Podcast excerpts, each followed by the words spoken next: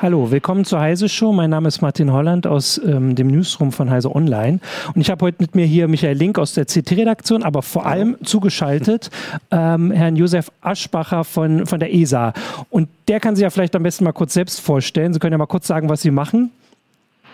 Ja, schönen äh, Tag an, an, die, an alle Zuhörer und Zuseher. Ich äh, arbeite bei der Europäischen Weltraumbehörde, der ESA, äh, und bin Direktor für Erdbeobachtungsprogramme. Äh, das ist wirklich alle Programme, die sich mit der Erde befassen und die die Erde vom, vom Weltraum aus beobachten. Genau, und das war nämlich unsere Idee, dass wir da mal so ein bisschen reden. Der Anlass ist schon ein paar Wochen alt, da sind wir auf die Idee gekommen. Das war der Start von EDRSC und zwar ist das ein Satellit, wie Sie uns gerade erklärt haben, der jetzt selbst gar nicht in ihrem äh, in ihrer Abteilung ähm, äh, läuft oder äh, in ihrer Verantwortung, aber der für sie ganz wichtig ist. Und zwar ist das anders als die Satelliten, über die wir dann auch noch ein bisschen reden. Kein Satellit, der irgendwas anguckt oder scannt oder äh, analysiert, sondern äh, quasi eine Datenleitung herstellt. Und da ist dann für mich gleich die erste Frage, ich wäre vorher gar nicht auf die Idee gekommen, dass die ganzen Satelliten, die die ESA da oben hat und wahrscheinlich nicht nur die ESA, dass die so viel Daten sammeln, dass es quasi Nadelöhr ist, diese Daten herzubekommen. Äh, das ist richtig. Äh, die Daten zu bekommen und auch zu verwalten und weiterzuschicken ist eine Riesenherausforderung.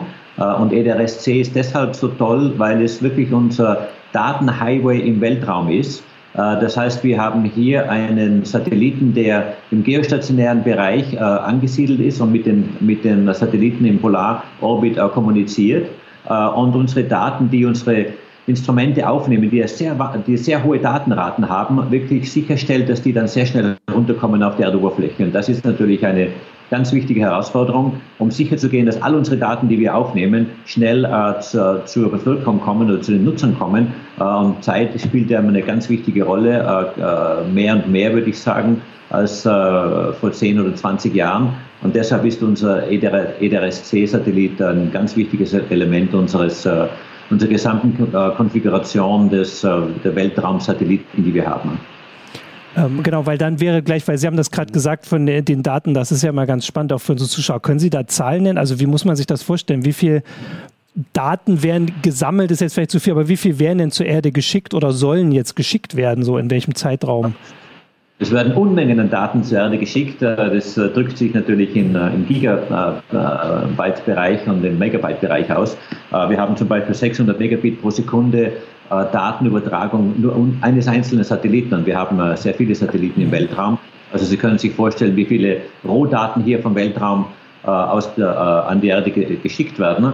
Was viel wichtiger ist für den Nutzer, ist nicht die Rohdaten, die vom Satelliten zur Erdoberfläche kommen, mhm. sondern die Produkte, die wir dann produzieren und an die Nutzer weitergeben. Und da produzieren wir derzeit in der Größenordnung 15 bis 17 Terabyte pro Tag.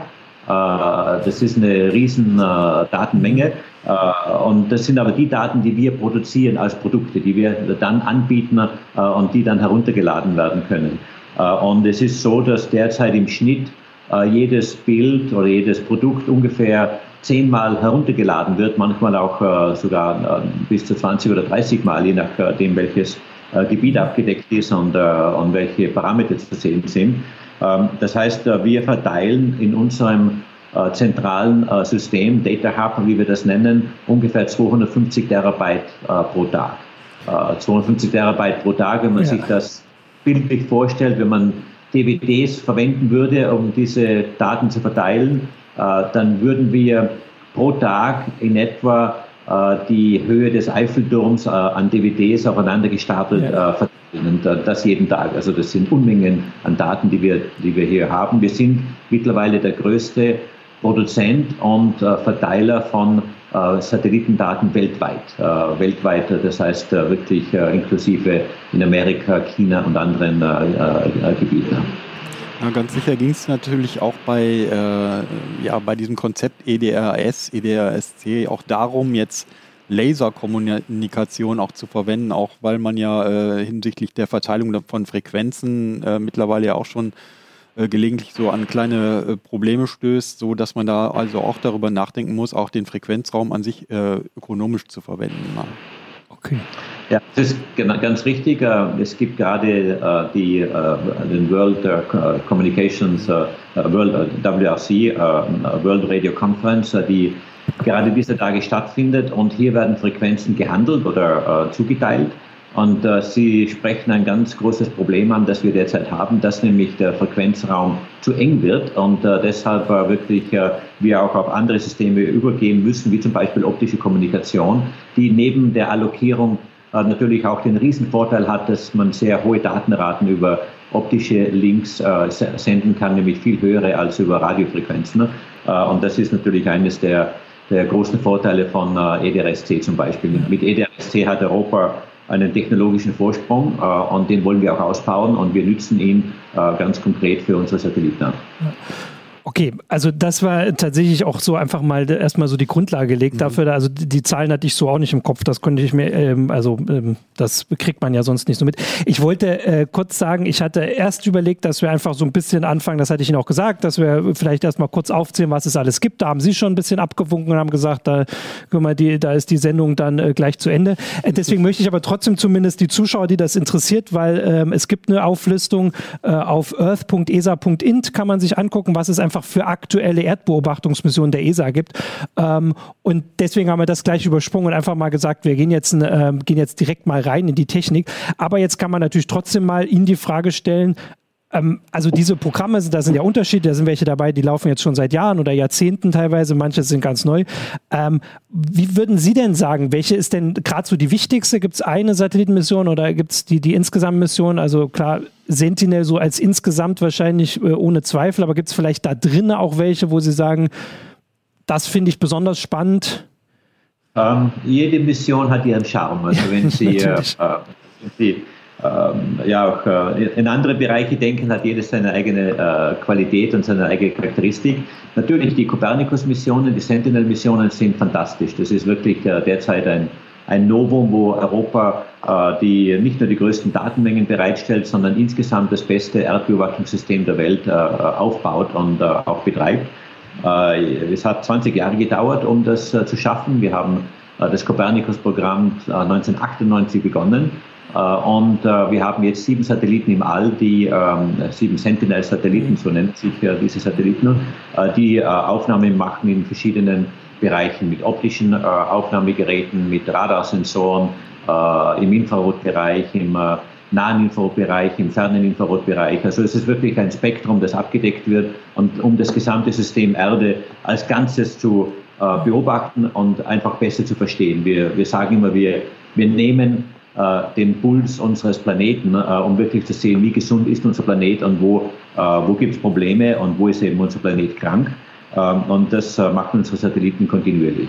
Das Copernicus-Programm ist sicher das weltbeste Programm derzeit. Das sagen nicht nur wir Europäer, das sagen auch die Amerikaner.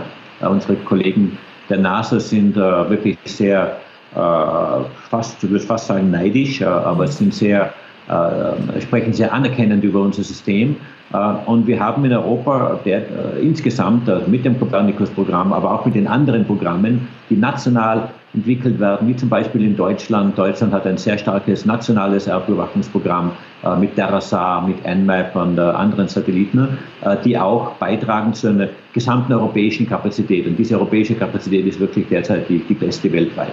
Und das ist ungewöhnlich, weil in äh, fast allen anderen Bereichen des Weltraums äh, führt eigentlich immer die NASA. Äh, NASA hat auch viel mehr Geld äh, zur Verfügung, äh, um äh, zu investieren. Ein Faktor von 10 oder wenn man das Militär mitrechnet, vielleicht sogar ein Faktor von 20 mehr. Ähm, und Europa hat trotz der relativ moderaten Investitionen im Weltraum wirklich hier eine, eine Weltführerschaft bekommen und sich aufgebaut. Und das ist etwas, wo wir, worauf wir eigentlich schon sehr stolz sind. Ja. Jetzt haben Sie ja vorhin äh, angesprochen, dass ja diese Erdbeobachtungssatelliten natürlich äh, sich anschauen, welchen Zustand äh, hat die Erde, wie geht es uns gerade. Und da ist ja jetzt auch gerade ein neues Projekt im, ich hätte beinahe gesagt, Anflug, nämlich Forum, Ferninfraroterkundung. Was wird uns das bringen? Was können Sie uns dazu sagen? Äh, Forum ist ein ganz interessantes Projekt, ist ähm, eine Wissenschaftsmission. Äh, wir nennen, wir nennen diese äh, Missionen Earth Explorers mhm. und die verwenden ganz neue Technologien, um brennende Fragen der Wissenschaft zu klären. Und in dem Fall Forum sind die ähm, wissenschaftlichen Fragen, die wir dabei klären, äh, wirklich jene, wie sieht der gesamte Strahlenhaushalt oder Strahlungshaushalt unseres Planeten vom Weltraum aus aus und wie viel gerade im im fernen äh, Infrarotbereich wird von der Erde abgestrahlt. Man muss sich die Erde ja als, als geschlossenes äh, Strahlungssystem äh, vorstellen, wo die Sonnenstrahlung auf die Erde äh, eintritt, ähm, zum Teil in den Wolken, zum Teil am Boden reflektiert wird. Ähm, die Erde erwärmt sich dabei und strahlt im thermischen Bereich wieder Energie aus. Also der, ähm, die wiederum zum Teil durch Wolken geblockt werden äh, oder natürlich mhm. Feuchtigkeit in der Atmosphäre verändert werden.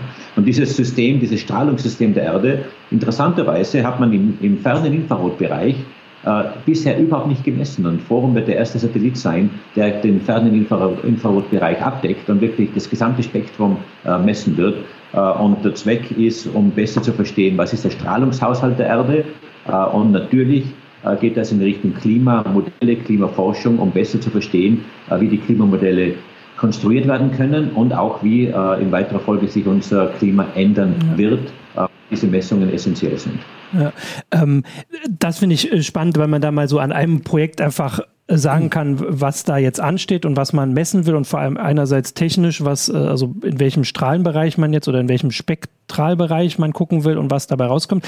Ähm, was ich äh, mich da auch gefragt habe bei den Sachen, also das äh, hatten wir vorhin geguckt, ich glaube, der Satellit soll 2026 starten, mhm. also der wird jetzt, glaube ich, angefangen zu, äh, also zu bauen, der wird jetzt gebaut dann.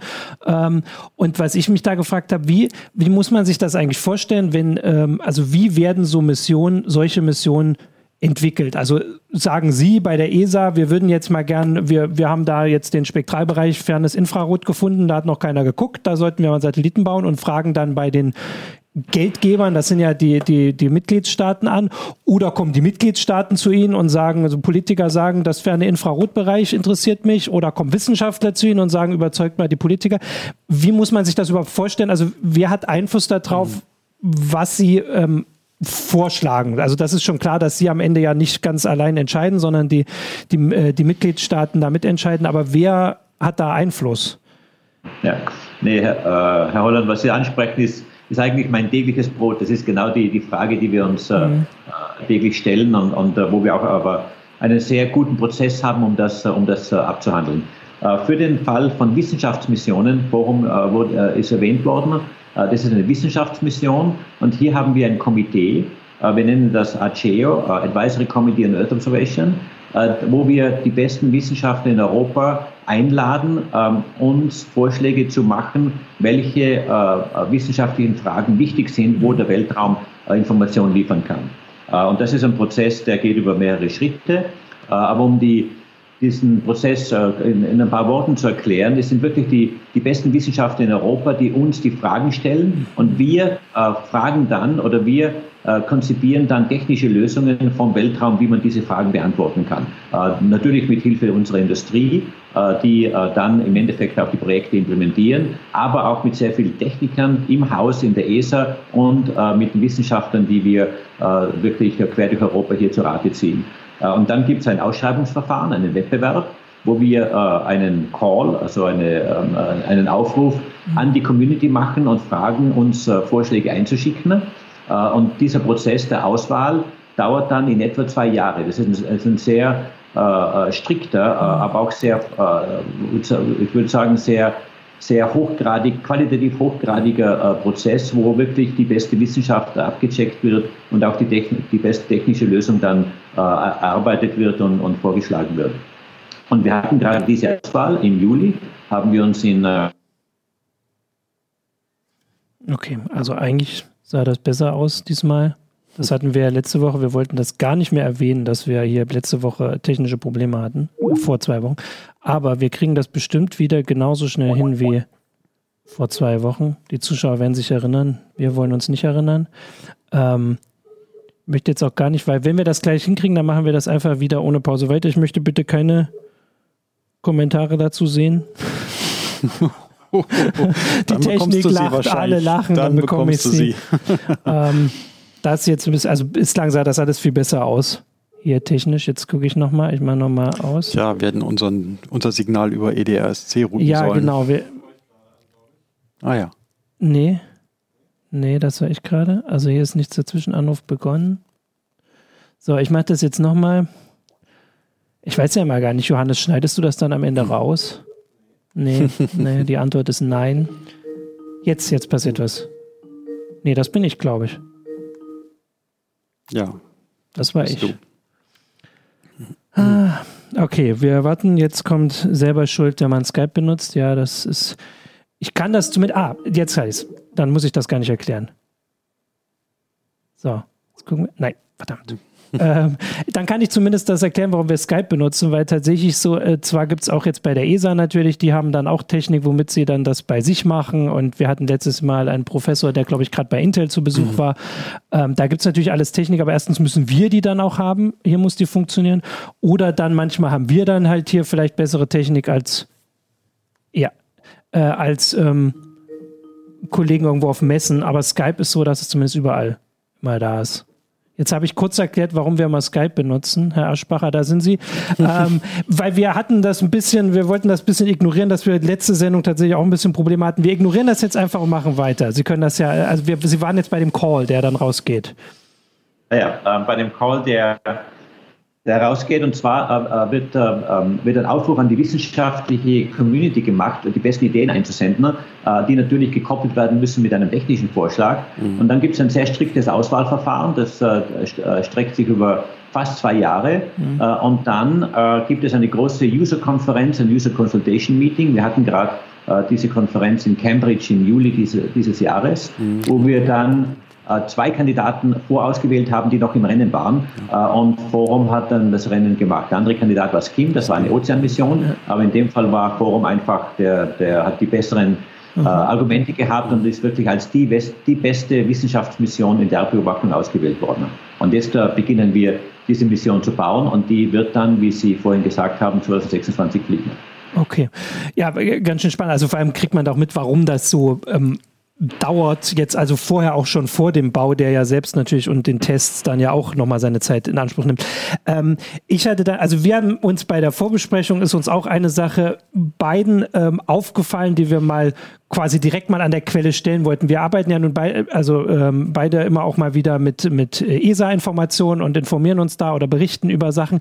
Und wir haben beide mitgekriegt, dass es wirklich schwer scheint, also vielleicht können Sie uns jetzt direkt äh, die Internetadresse sagen, die wir immer verpasst haben, schwer scheint, an die Daten ranzukommen, die ja, also vor allem, also natürlich ist jetzt der aktuelle Fall Sentinel, das ist wirklich gerade das Aushängeschild, da geht es darum, dass diese Daten wirklich für alle verfügbar sind, nicht nur für ähm, Wissenschaftler mit irgendwie, ähm, weiß ich nicht, speziellem Interesse und speziellem Zugang. Äh, und es scheint wirklich schwer zu sein, an an die Daten ranzukommen. Also abgesehen davon, dass man dann am Ende vielleicht mit Daten auch noch äh, arbeiten muss, die man jetzt vielleicht als normaler Nutzer, als Journalist oder auch als interessierter äh, Bürger äh, dann auch noch mal gar nicht so verarbeiten kann. Aber das ist also das erste ist erstmal an die Daten ranzukommen und die Programme zu finden, die oft ganz viel verteilt an vielen Stellen irgendwie bereitgestellt werden. Ist das nur so ein Eindruck oder? Ähm, das ist sicher kein falscher Eindruck. Wir hören das immer wieder, dass Leute eigentlich immer wieder fasziniert sind von den Bildern und der Information, die wir anbieten können, äh, aber dass ganz wenige Leute selber äh, versuchen, die Daten herunterzuladen. Äh, ich soll vielleicht dazu sagen, dass all die Sentinel-Daten und die Earth Explorer-Daten, die wir produzieren, frei und gratis verfügbar sind genau, für ja. wirklich jeder Mann, jede Frau auf unserem Planeten. Es gibt hier keine Restriktionen. Der Grund ist auch, dass wir Aufnahmen machen wirklich des gesamten Planeten, also sprich in Auflösungsbereichen von 10 Meter und drüber, was natürlich nicht äh, äh, in die, in den, weder in den kommerziellen noch in den äh, persönlichen Bereich hineinfällt. Und insofern mhm. gibt es hier keine Restriktionen. Ähm, das heißt, die Daten sind alle frei verfügbar, frei ab, abrufbar. aber Sie haben vollkommen recht, es ist leider immer noch eine relativ begrenzte Gemeinschaft, die diese Daten verwendet. Und wir würden uns natürlich wünschen, dass das viel stärker äh, sich verbreitet und dass viele mehr Nutzer die Daten regelmäßig verwenden. Äh, wir sind am richtigen Weg, allerdings muss noch sehr viel Arbeit gemacht werden. Die Sentinels äh, fliegen ja erst seit 2014.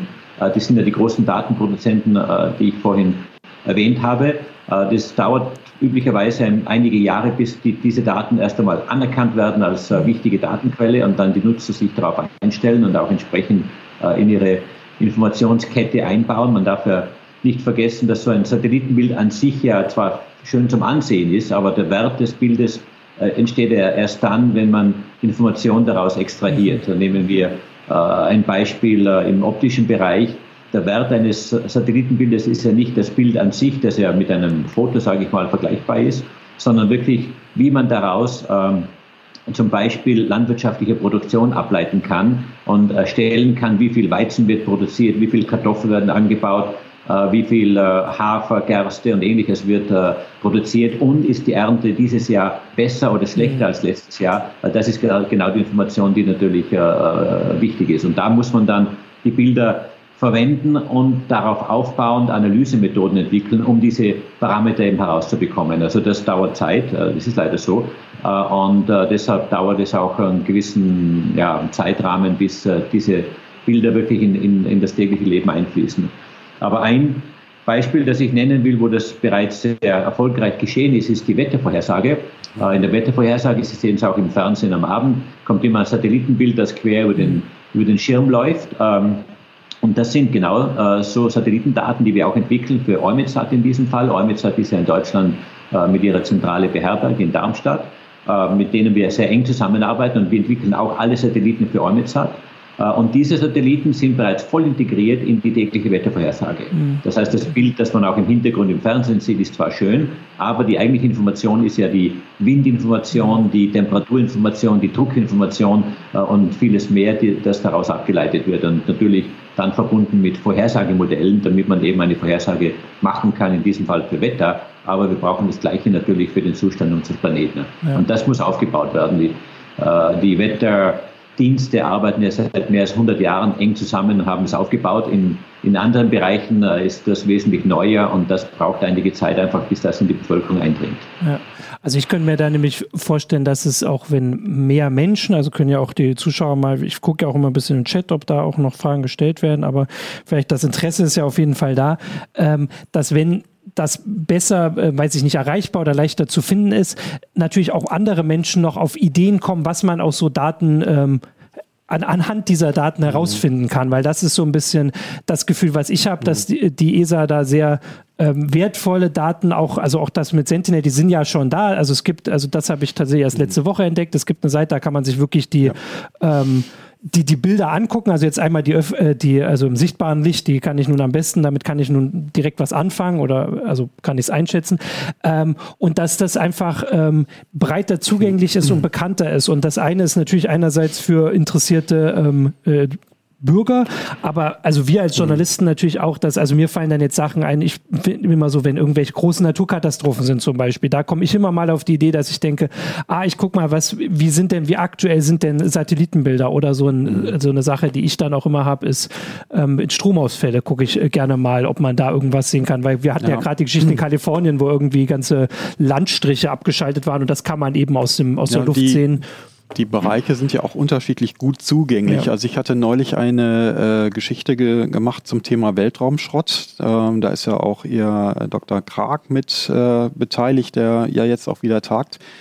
Ähm, und da habe ich auch das Problem gehabt, dass ich zwar sehr viele Datenbanken zu dem Thema gefunden habe, die waren aber zum Teil natürlich nur für spezielle Benutzer, die eben ein bestimmtes Interesse auch wirklich nachweisen mussten, zugänglich. Und äh, die äh, Datenbanken, die frei waren, die hatten für mich als interessierten Laien äh, relativ wenig, äh, wie soll ich sagen, äh, Wert, weil sie einen äußerst spröden Zugang bieten. Also mir fehlt da tatsächlich so ein bisschen diese mittlere Ebene, dass man jetzt auf Seiten Seiten der Öffentlichkeitsarbeit zwar hin und wieder auch mal ein sehr gutes Bild sieht von Dingen, die gerade äh, erfasst worden sind. Für Wissenschaftler ist es sicherlich auch gut, die die entsprechenden ähm, Schnittstellen auch zur Verfügung haben, aber diese mittlere Ebene, der interessierte Bürger an sich oder so, für den fehlt, finde ich, noch etwas äh, Spielmaterial.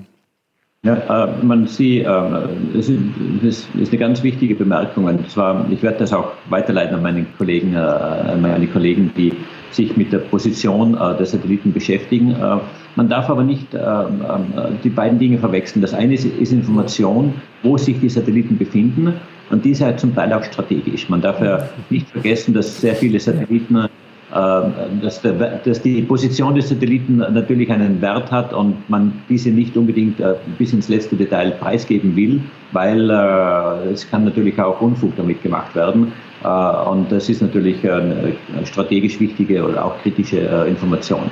Aber wenn wir jetzt zurückkommen zum Erdbeobachtungsbereich, also die Daten, die die Satelliten aufnehmen von der Erdoberfläche, mhm. diese Daten sind alle frei, da gibt es keine Beschränkungen. Äh, es kann durchaus sein, dass vielleicht der Zugang vielleicht etwas äh, schöner und, und, und vielleicht etwas nutzerfreundlicher gestaltet werden könnte. Das äh, ist durchaus ein Argument, das ich immer wieder höre. Aber an sich die Daten, die kann man wirklich von jedem Punkt der Erde mhm. jederzeit abrufen. Wenn Sie ein Bild über Berlin oder Frankfurt oder München oder oder wo auch immer in Dresden äh, abrufen wollen ähm, äh, und der Satellit ist gerade drüber geflogen, kriegen Sie das nur innerhalb von drei Stunden. Mhm. Okay, ich hätte da äh, zu dem Aspekt tatsächlich noch äh, eine weitere Frage, weil Sie da auch in anderen Interviews schon was gesagt haben. Äh, und zwar also Sie haben das ja schon gesagt, also mit, mit Wetterbericht arbeitet, äh, also funktioniert die zusammen, oder mit den Meteorologen arbeitet die vorher ähm, die, ähm, die ESA sehr gut zusammen. Das klappt alles, hat sich eingespielt. Die Wissenschaftler, so wie ich das jetzt mal ähm, überblicke, äh, da funktioniert das auch alles ganz. Die bestellen ja quasi in Anführungsstrichen die Satelliten und warten dann jahrelang darauf. Die ähm, quälen sich dann, sage ich jetzt mal, auch ein bisschen durch vielleicht die Daten oder die wissen dann genau, welche Formate das sind. Mhm. Aber was, also erstens wäre meine Frage, wie weit beobachten Sie eigentlich bei der der ESA oder jetzt vielleicht auch Sie persönlich, was mit den Daten passiert und vor allem eben dann, also sind Sie auch zufrieden damit, was vielleicht da über der Wissenschaft hinaus passiert. Also wir haben gerade das schon gesagt, der Forum-Satellit ist jetzt eben auch wichtig in Bezug auf äh, was, wie ist, wie funktioniert der Klimawandel, Klimaerwärmung äh, und gerade ist das ein großes Thema hierzulande und die ESA liefert natürlich, ich sage jetzt mal tonnenweise Daten, mhm. das ist keine richtige äh, Datengröße, aber es ist, es sind sehr viele Daten, die die ESA dazu liefert äh, und würden also wie ist Ihre Einstellung dazu? Haben Sie das Gefühl, dass das ausreichend gewürdigt wird, was Sie, ähm, was Sie an Daten liefern? Also jetzt vor allem in der Öffentlichkeit, aber auch in der Politik, die da Konsequenzen ziehen müsste? Oder ähm, sehen Sie da irgendwie noch Nachholbedarf und vor allem, was könnte dann, also wer könnte da was machen? Wie kann man das noch machen? Nee, ich, äh, Sie haben absolut recht. Also man könnte mit den Daten viel mehr machen und man könnte viel mehr Daten äh, direkt äh, verwenden und wirklich für alle möglichen Zwecke äh, äh, verwendbar machen. Äh, das Problem, das ich sehe, ist, dass ähm, die Daten zwar äh, zur Verfügung stehen und die Daten auch heruntergeladen werden, aber die, die wenigsten Leute, außer äh, mit Ausnahme von einigen Experten oder sehr interessierten Teilen der Bevölkerung, die Daten einfach nicht suchen und deshalb auch nicht sich damit befassen oder auch damit spielen, damit man einfach mehr Information ableiten kann. ich kann wirklich nur jeden äh, Zuseher, Zuhörer äh, ermuntern, äh, sich die Daten von, von dem Wohngebiet, von der Stadt, von dem Dorf, wo, die, wo man herkommt, sich herunterzuladen vom nächsten Urlaubsgebiet und einfach mal zu sehen, wie das aussieht. Und das gibt schon einen sehr guten Eindruck und man kriegt diese Daten natürlich aktualisiert von, von gestern, von heute und einfach zu sehen, was es da, wie es aussieht und wie die Umgebung sich ändert. Eine Datenquelle, die wir neu hinzugenommen haben, äh, erst seit äh, einem, äh, etwas mehr als einem Jahr, ist die Luftqualität. Mhm. Äh, und zwar die Luftqualität, ähm, wir messen hier verschiedene äh, Treibhausgase. Äh, eins, das sehr beeindruckend ist, ist NO2. und NO2 ist ja erzeugt von Verkehr und Industrie. Und da sieht man äh, enorm eindrucksvoll, wie erstens die Verschmutzung, äh, wo die mhm. Verschmutzung produziert wird, äh, auch wie Jetzt haben wir tatsächlich nochmal einen Hänger. Jetzt, äh, also das, eigentlich hier ist das Bild noch da, aber es ist nicht da. Ähm, hm.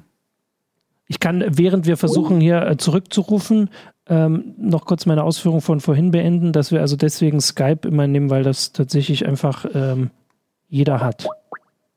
Das funktioniert. Da. Okay, machen wir direkt ja, wir, weiter. Wir haben etwas technische Probleme, ja? Ja, ja. Was auch immer. Okay, äh, ja, ich fahre weiter mit dem Beispiel, das, äh, das ich gerade erwähnt habe, Sentinel 5B. Mhm. Das ist ein Satellit, der atmosphärische Treibhausgase misst und hier kann man Verschmutzung sehr gut sehen äh, und das ist wirklich beeindruckend. Wenn Sie da ein Bild herunterladen äh, und das Ruhrgebiet vergleichen mit äh, anderen Bereichen, mhm. mehr im ländlichen Bereich, Bereich auch in, sagen wir vielleicht im, im südlicheren oder östlicheren Bereich von Deutschland oder äh, auch in anderen Gebieten dieser, der, der, dieses Planeten mit China oder mit Amerika das ist beeindruckend, wie man hier die Verschmutzung einfach so sichtbar äh, mhm. aufgrund von täglichen Satelliten sehen kann. Ja. Ähm, okay, also das wäre tatsächlich, also ich, mein Tipp ist tatsächlich jetzt trotzdem, das zu googeln dann, äh, also wirklich hm, zu suchen. Weil, mein, verlinken, ne? wir, wir, gucken nachher, dass ich auch nochmal, also so ein paar Sachen, die wir beide hm. schon gefunden haben, können wir ja dann auch mal so drunter packen äh, und so Hinweise. Also ich habe tatsächlich, ich kann ja immer auch mal ein bisschen aus der Erfahrung hier sagen, dass jetzt, äh, wann war das? Vor zwei Wochen war der äh, ist dieser äh, IS-Anführer getötet worden und da habe ich tatsächlich einfach mal nach Satellitenbildern gesucht, weil ich weiß, dass es inzwischen so aktuelle Sachen gibt, wo das halt passiert mhm. ist. Äh, und also selbst auf den äh, Sentinel-Bildern, die, also haben sie ja gesagt, die sind deutlich weniger stark aufgelöst, aber dafür halt kostenlos verfügbar, ähm, kann man zumindest dieses, dieses Gebiet angucken und dann eben auch zurückgucken, dieses Gebäude, dass das halt da vor ein paar Jahren noch gar nicht stand. Und das sind, das wäre jetzt so ein journalistischer Anwendungsfall, aber vielleicht auch für interessierte ähm, Leute, die ein bisschen was weiterprüfen wollen. Genau, aber diesen Aspekt würde ich jetzt, jetzt gucke ich gerade an, hier passiert was anderes im Forum. Ähm, genau, wir hatten noch einen oder ich, wahrscheinlich kommen noch mehrere, aber mhm. ein anderer Aspekt, den ich auf jeden Fall auch noch ein bisschen äh, Sie zu befragen wollte, war, ähm, wir haben jetzt dieses Jahr ist so das große Jahr, wo immer diese Ankündigung gab und auch die ersten Satelliten, dass es jetzt mehrere Unternehmen, also ich glaube, es sind vor allem mhm. US-Unternehmen, ja. Ähm, ähm, planen, mhm tausende Satelliten in niedrigen Erdorbit zu schicken, um den Internetzugang auf die Welt zu bringen. Und ich habe da schon berichtet, dass Astronomen da so ein bisschen nicht so begeistert sind, weil sie sagen, die fliegen mir dauernd durchs Bild. Aber ich könnte mir vorstellen, dass äh, Sie als äh, ähm, Satellitenbetreiber äh, da auch ein bisschen äh, andere Gedanken zu haben. Also wie, wie sieht man denn das bei der ESA? Also äh, gehen Sie erstens davon aus, dass wirklich die alle jeweils 1000 Satelliten schicken? Das wäre so meine erste Frage. Mehrere, ja, die ähm, Pläne ähm, sind so Und weit. ob Sie das stört oder äh, be, be, also be, na, hat das gar keine Auswirkungen? Ja, nee, nee, das ist äh, ein wichtiger Punkt. Und zwar die Satelliten, es gibt wirklich Konstellationen, die aufgebaut werden, zum Teil im Telekom-Bereich, zum Teil im Erdbeobachtungsbereich. Im Telekom äh, ist äh, Skylink äh, äh, ist natürlich das ja. Beispiel, das immer zitiert wird. Er hat 40.000 Satelliten von SpaceX produziert und ins Weltall, sollten ins Weltall geschossen werden. Bisher sind es knapp an die 100.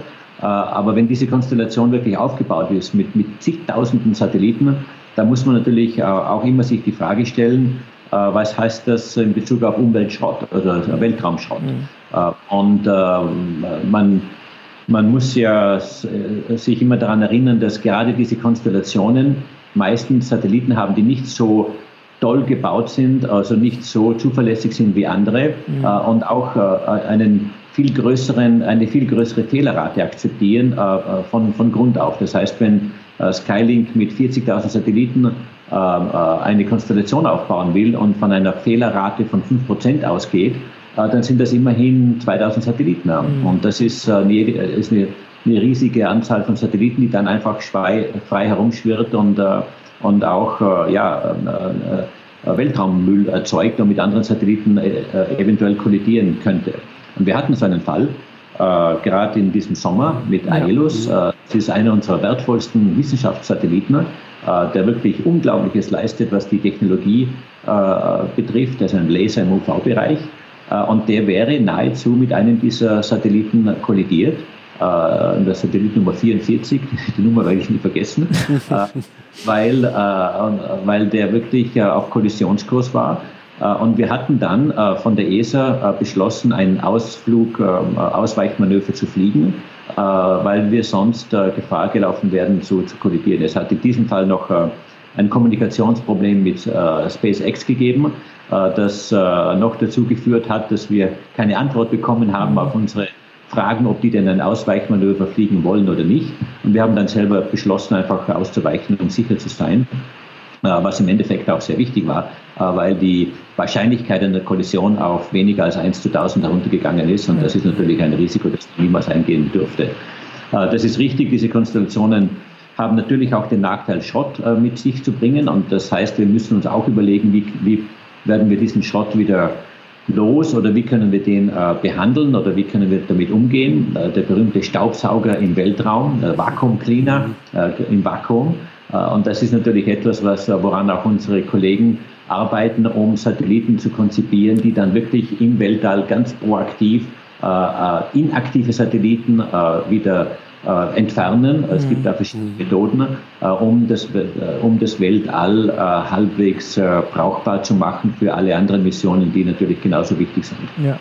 Ähm, weil Sie das gerade auch beschrieben haben, ähm, diesen, diesen Kommunikationsverlauf da frei. Also ich glaube, das hat auch unsere Leser mhm. ähm, schon irritiert. Also mich hat das auf jeden Fall irritiert, als ich gelesen und glaube, wir haben es auch berichtet, äh, habe, dass dass sie eine E-Mail geschrieben haben an SpaceX. Also das so wurde es berichtet. Das behauptet Elon Musk. Genau, also das ist einfach, also man stellt sich das so, weil wir sagt immer, das ist keine Raketenwissenschaft. Also man stellt sich ja vor, dass da alles super modern ist, dass sie alle wahrscheinlich, also ich weiß nicht, wie man sich vorstellt, dass auf jedem Bild da immer, immer einer steht. Ein rotes Telefon. Genau, ein rotes überall. Telefon da ist. Aber ist das wirklich so, dass man dann teilweise mit den anderen Betreibern auf, auf so historische Kommunikationsmethoden zurückgreifen muss oder war das Ausnahme? Eine Ausnahme? Nee, das ist äh, schon so, weil, weil, man hat natürlich ein Register, es gibt eine automatisierte Art und Weise, um, um Kollisionen, äh, Kollisionswarnungen zu produzieren. Ja. Das vollautomatisch und deshalb haben wir auch diese Warnung bekommen, ja. dass so eine Kollision äh, äh bevorstehen könnte.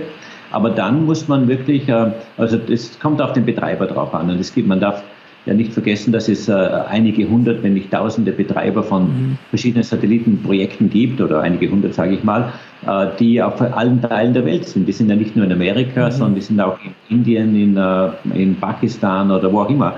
Äh, und man muss mit denen ja Kontakt herstellen. Und jeder hat natürlich seine eigene Möglichkeit äh, oder seine eigenen bevorzugten äh, Möglichkeiten der, der, Kontakte. Wir haben natürlich die üblichen E-Mail-Kontakte und, und anderes. Aber es gibt, und da haben Sie vollkommen recht, noch kein vollautomatisiertes System, das dann automatisch äh, eine, ein Kommando ausführt, um eben eine Kollision mhm. zu verhindern. Man braucht natürlich äh, mhm. auch ähm, künstliche Intelligenz dazu, um diese Objekte zu erkennen und dann Ausweichmanöver zu planen. Mhm. Und so ein vollautomatisiertes Überwachungssystem und äh, äh, Kollisionsverhinderungssystem oder Collision Avoidance System im, im, Englischen gibt es heute nicht. Und daran wird derzeit auch gearbeitet. Ist auch einer unserer Vorschläge von der Europäischen Weltraumbehörde, so ein System aufzubauen mit den Partnern, um eben genau solche Vorfälle zu verhindern. Aber das ist doch jetzt auch Thema äh, bei der Ministerratskonferenz, die jetzt im November in Sevilla stattfindet, oder? Ganz richtig. Das ist eines der wichtigsten Themen an unserer ähm, Konferenz Ende des Monats. Ähm, und das ist äh, etwas, woran wir sehr stark arbeiten. Wir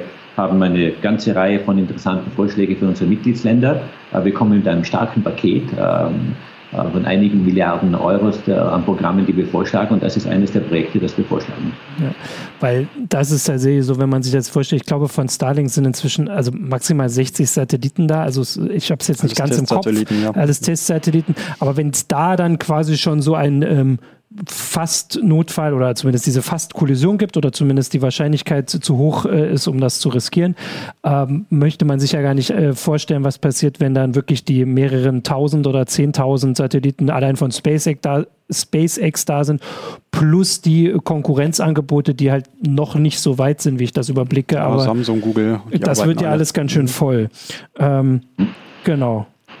So, jetzt äh, wollte ich äh, auch noch mal gucken, was unsere äh, Leser noch, äh, unsere Zuschauer fragen. Es wurde vorhin ein bisschen diskutiert, aber eigentlich hatten Sie das direkt schon angesprochen, dass die Bilder, die Sie äh, aufnehmen und direkt ins Internet stellen, dass die so, ähm, ich sage jetzt mal, niedrig aufgelöst sind mit einer Auflösung von ungefähr 10 Metern pro Pixel, dass es da keine Datenschutzproblematik gibt und aber das Gleiche auch, dass Sie damit den kommerziellen Anbietern noch nicht ins, ähm, weiß ich nicht, äh, ins Geschäft ähm, pfuschen, sage ich, oder weiß ich jetzt nicht den richtigen Begriff, aber dass sie da nicht keine Konkurrenzsituation anbieten, weil da teilweise kommt man da, glaube ich, auf unter einen Meter.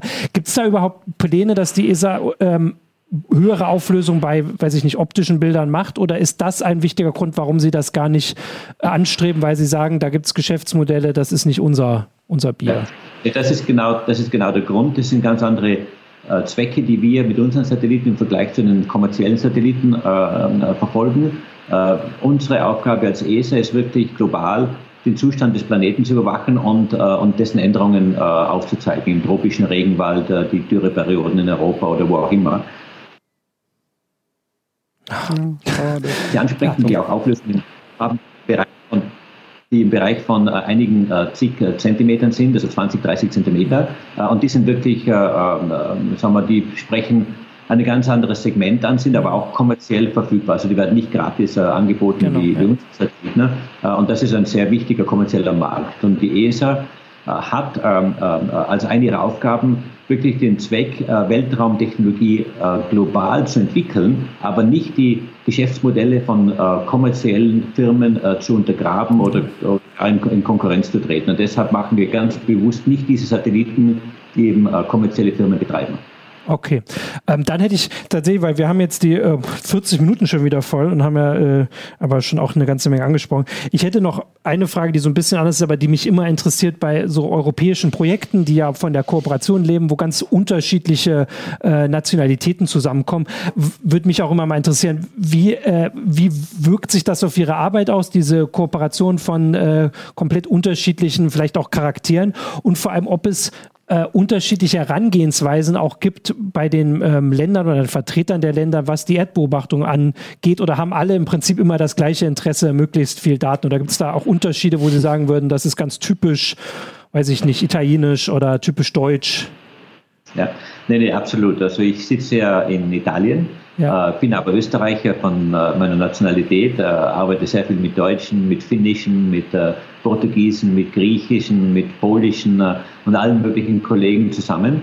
Auf der einen Seite muss man eine gewisse Offenheit und Toleranz entwickeln, um einfach die komplett anderen äh, kulturellen Hintergründe zu verstehen und auch das ausnützen zu können. Das hat ja alles seinen Vorteil. Ein italienischer Ansatz ist vielleicht ganz anders wie ein deutscher Ansatz und beides haben, beide Ansätze haben ihre Vorteile. Äh, und, und man muss einfach sehen, wie man die am besten verbinden kann. Äh, und es ist wirklich so, dass in einem internationalen Projekt, gerade wie bei uns in, in, in der Europäischen Weltraumbehörde, unsere Weltraumprojekte, dass wir wirklich diese, diese Einflüsse auch sehr stark sehen. Und ähm, man, es ist kein Klischee, aber es ist wirklich so, dass einfach in Deutschland die Gründlichkeit und die Genauigkeit und die Zuverlässigkeit einfach ein Standard und eine Qualität ist, die einfach toll ist und auf die man sich verlassen kann. Und äh, das ist etwas, was ganz, ganz wichtig ist, wovon andere lernen äh, und äh, das auch zum Teil nachahmen, weil einfach das deutsche Modell äh, gerade im, im Ingenieurswesen sehr erfolgreich ist. Umgekehrt muss ich sagen, ist auch der italienische Ansatz, ich, spreche, ich sitze hier, auch sehr interessant, weil die eigentlich sehr kreativ sind und praktisch mhm. immer eine Lösung finden äh, zu praktisch allen Problemen mhm. äh, und sehr oft außerhalb der, der Box äh, äh, äh, sehr kreativ agieren und wirklich Lösungen finden, die halt eher unkonventionell sind. Und gerade dieses Zusammenspiel von sagen wir, extremer Kreativität auf, auf einen Nein. Ist es weg jetzt oder hast du das nur, äh, Johannes, weg? Ah, die Verbindung ist weg. Jetzt wollten wir doch hier noch schön, also für den Abschied machen wir jetzt aber nochmal hier natürlich. Mhm. Also die Sendung haben wir im Prinzip jetzt, mhm. wir haben auch die Unterschiede gehört. Ich kann dazu dann immer noch, gucken wir mal, ob es gleich klappt.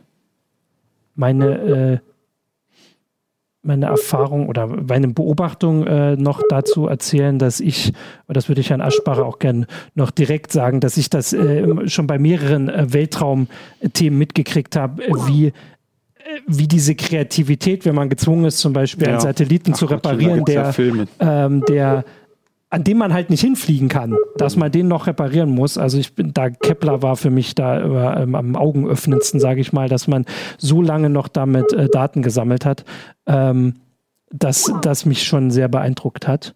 So, jetzt gucken wir aber trotzdem nochmal, dass wir hier, haben wir dann das, äh, den Hattrick doch noch voll bekommen. Das wollte ich nur nicht. Da. Ach, jetzt. So, jetzt haben wir sie noch einmal wieder. Ich habe gerade gesagt, wir haben jetzt den Hattrick doch noch voll bekommen. äh, ich habe auch erzählt, gerade noch unseren Zuschauern, dass äh, also das, was Sie erzählen mit diesen kreativen Lösungen, das ist für mich auch sowas, was ich bei den Raumfahrtthemen so spannend finde, wenn ich, wenn, wenn es diese Fälle gibt, wo Ingenieure ähm, quasi also von außen auswegslose Situationen nochmal lösen. Also diese NASA-Geschichte, dass sie Kepler noch mehrmals wieder zum Laufen mhm. bekommen haben, ohne dass da jemand hinfliegen konnte und irgendwas reparieren konnte. Das ist ja ihr Problem. Wenn irgendwas bei einem Satelliten ist, dann können sie nicht mal eben jemand hinschicken, der da einfach nochmal eine neue Schraube reindreht. Äh, und, aber da, dafür hat man halt Zeit zu überlegen, oft. Äh, das finde ich schon sehr beeindruckend. Das ist ja auch das, was Sie gerade ein bisschen beschrieben haben. Das ist ja schön, wenn da die, die europäische Vielfalt äh, ihren Teil dazu beiträgt. Absolut, ja. Genau, weil sonst äh, hatte ich dann jetzt auch schon gesagt, leider haben wir den Hattrick jetzt noch voll bekommen. Äh, ich habe, äh, also es gab hier noch so ein paar Sachen, da ging es aber, ich glaube, jetzt ging es wieder so ein bisschen weg, aber es kam ja auf jeden Fall auch von äh, Zuschauern der Dank an die ESA, auch die NASA für diese äh, Open Data Strategien, hat Joachim Fichtner zum Beispiel geschrieben, dass er das sehr wertvoll findet äh, und das können wir zumindest mal weitergeben. Wir können das sowieso sagen, also ich finde das auch immer super, wenn man da einfach an die Daten kommt. Wie gesagt, das ist ein bisschen, man muss manchmal ein bisschen suchen und so, aber es, es gibt sie oft und das haben wir ja weiter weitergeben. Das können Sie auch äh, noch weitergeben, dass es da durchaus noch, sagen wir mal, Interesse und Verbesserungspotenzial gibt, dass man einfach noch mehr Leute dafür kriegt, die auch was damit anfangen können. Ähm, genau, und dann würde ich sagen, vielen Dank für, äh, für Ihre Zeit, mhm. für die vielen Ausführungen. Äh, und ich hoffe, die Zuschauer fanden das genauso spannend wie wir hier. Äh, ja, und äh, dann ähm, viel Erfolg bei der, also ich wollte das mal noch runter machen, bei der Konferenz, die gerade noch ist oder die jetzt, nee, die, die kommt Sevilla, noch, hatten ne? wir gesagt, die kommt. November. Ich denke, wir können von den, genau, wir können von den Zuschauern sagen, dass wir die Daumen drücken und sind ganz gespannt, was da entschieden wird. Mhm. Wunderbar. Na, ich bedanke mich auch und es war sehr spannend. Herzlichen ja. Dank. Herzlichen Dankeschön. Dank. Dann ähm, sagen wir Tschüss. Ähm, bis zur nächsten Woche, zur nächsten Heise Show.